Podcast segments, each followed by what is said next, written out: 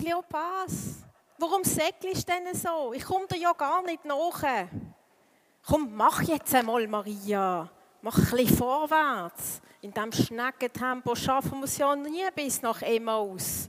Und irgendwo am Weg an zu übernachten, nur weil du so rumschleichst, da habe ich dann also gar keine Lust drauf. Ich kann aber nicht schneller. Und überhaupt, was pressierst du denn eigentlich so unbedingt in das Emmaus? Du hast doch selber gesagt, das Kaff, das heigen wir jetzt endgültig hinter uns lassen. Ja, schon. Hm. Aber das war dann, als ich noch, wie du, an den Lüge-Messias geglaubt habe. Lüge-Messias? Geht dir noch?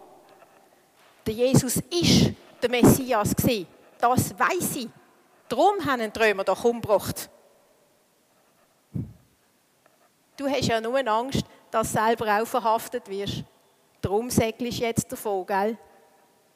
Du kommst doch einfach nicht raus. Und Angst habe ich dann schon gar nicht.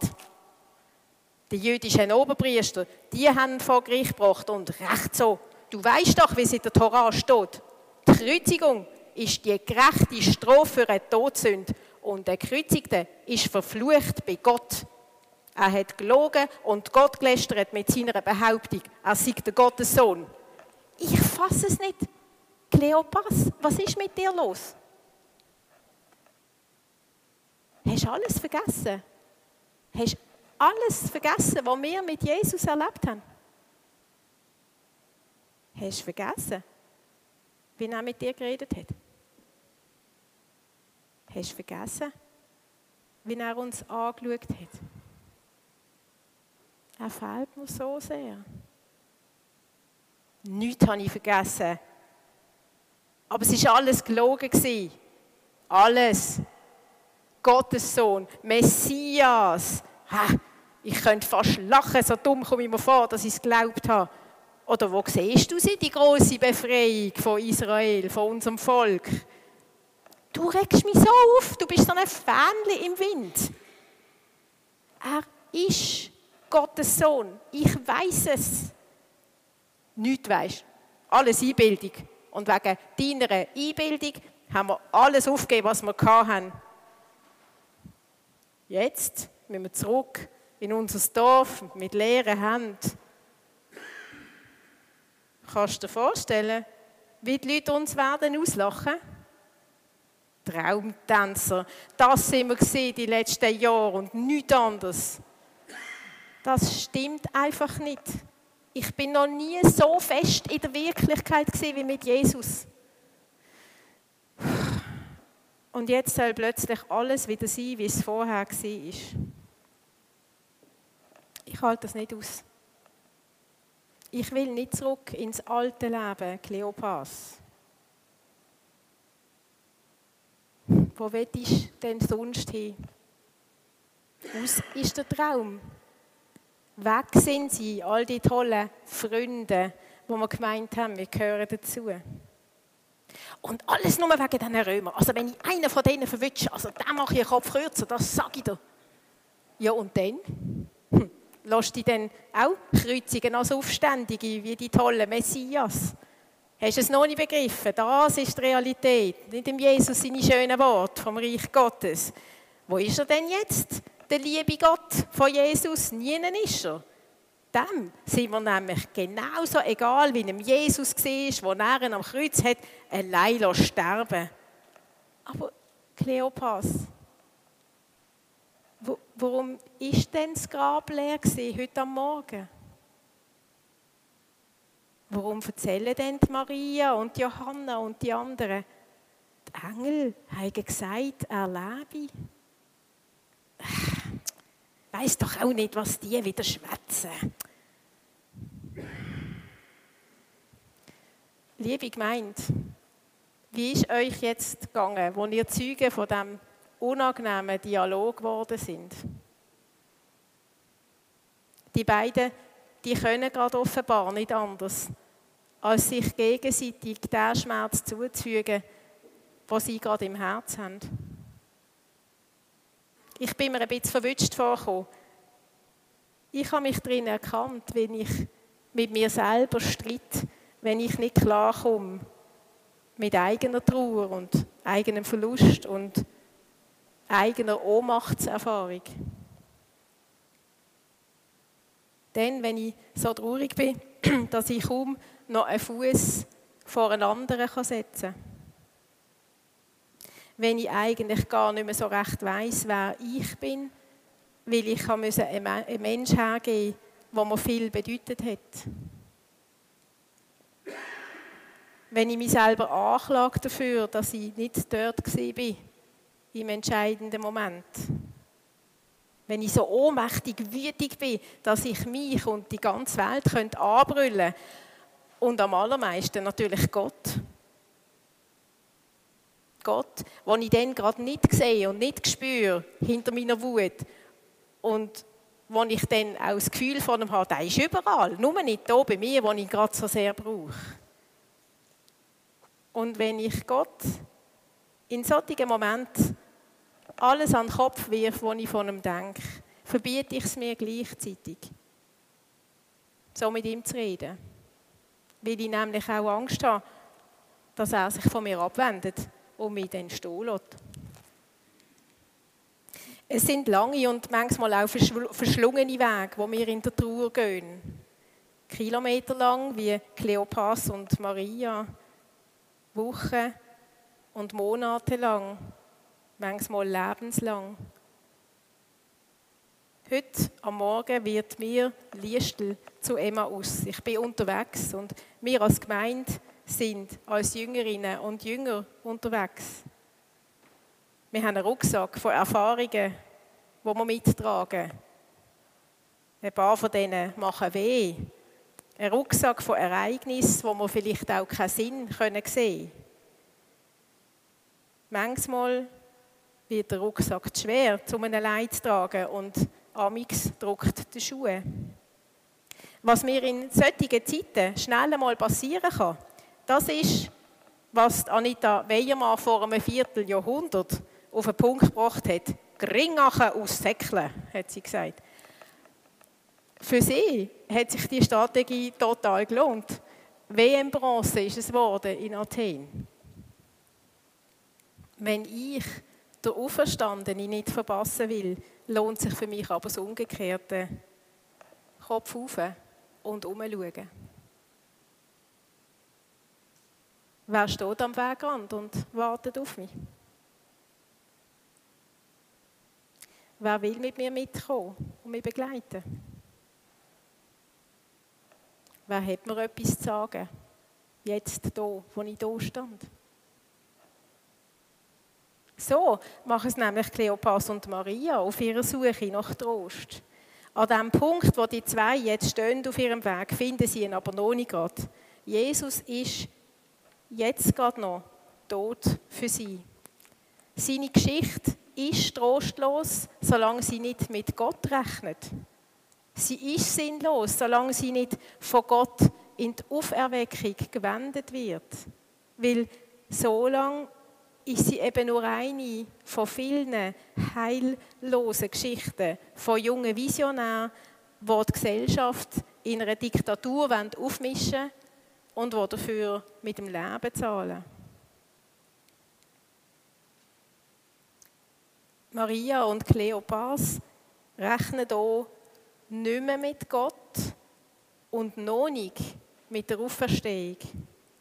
Folglich sind ihre Augen befangen. Sie erkennen der Auferstandene nicht, weil sie ihn eben nicht für möglich halten. Diese Perspektive muss er ihnen zuerst noch auftun. Und das macht er so. Schritt für Schritt begleitet er sie auf ihrem Weg.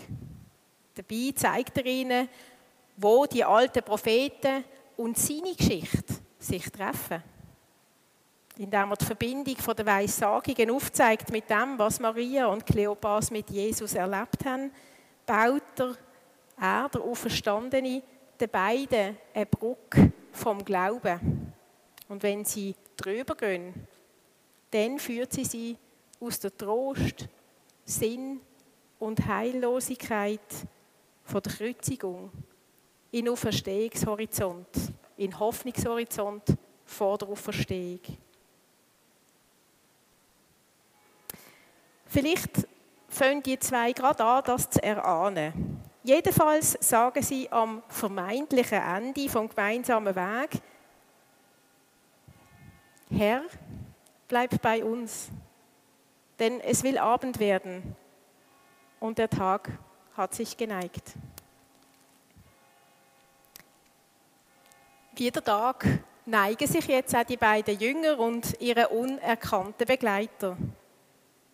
Sie bucken sich unter einem grob zimmerten Türrahmen durch, gehen rein in die Stube. Ich stelle mir die Szene vor. Durchs Fenster dringt noch ein Rest vom fahlen Obenlicht. Der Raum wirkt farblos, angeraut. Es müffelt ein bisschen verstaubt. Schon zu lang war niemand mehr drin. Da ist sie also wieder. Die Maria schaut um im Raum, nimmt wahr, dass es sich gleichzeitig so ganz nach daheim und total fremd anfühlt. Mit einem erleichterten Seufzer plumpst sie auf eins der Küsse am Boden, streckt die Füße aus. Die machen vom langen und für sie auch die schnellen Fußmarsch nämlich weh. Und sie spürt, wie gut es hier hat, den Staub von den Füßen abzuwaschen. Jetzt lächelt sie sogar ein bisschen.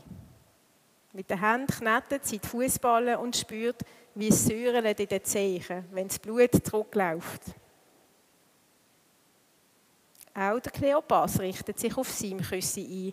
Sein Magen knurrt, er hat Hunger und Durst und fühlt sich alt und verbraucht. So sinn- und zwecklos wie der abgestoßene Raum aus dem vorherigen Leben. Von beiden hat er ja gedacht, er habe es hinter sich gelassen. Aber jetzt ist er zurück. Und er hat einen unbekannten Weggefährten drei eingeladen. Ein bisschen beschämt schaut er auf die Proviantreste, die er auspackt und auf dem Tisch ausbreitet hat. Es braucht einen Moment, bis die beiden merken, dass der Gast unterdessen auch am Tisch ist. Er sitzt im Schneidersitz auf einem Küssi, vor sich der Teller mit dem Brot. Er wirkt nicht erschöpft wie sie, sondern energiegeladen, hellwach und ganz bei sich. Er ist ganz und gar da. Und jetzt merken sie auch, wie der Duft vom altbackenen Brot sich trotzdem verheißungsvoll im Raum ausbreitet. Das Wasser läuft ihnen im Mund zusammen.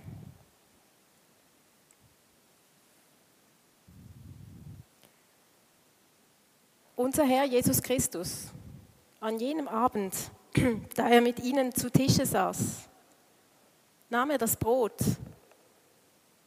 dankte brach es, gab es ihnen und sprach, nehmt und esst.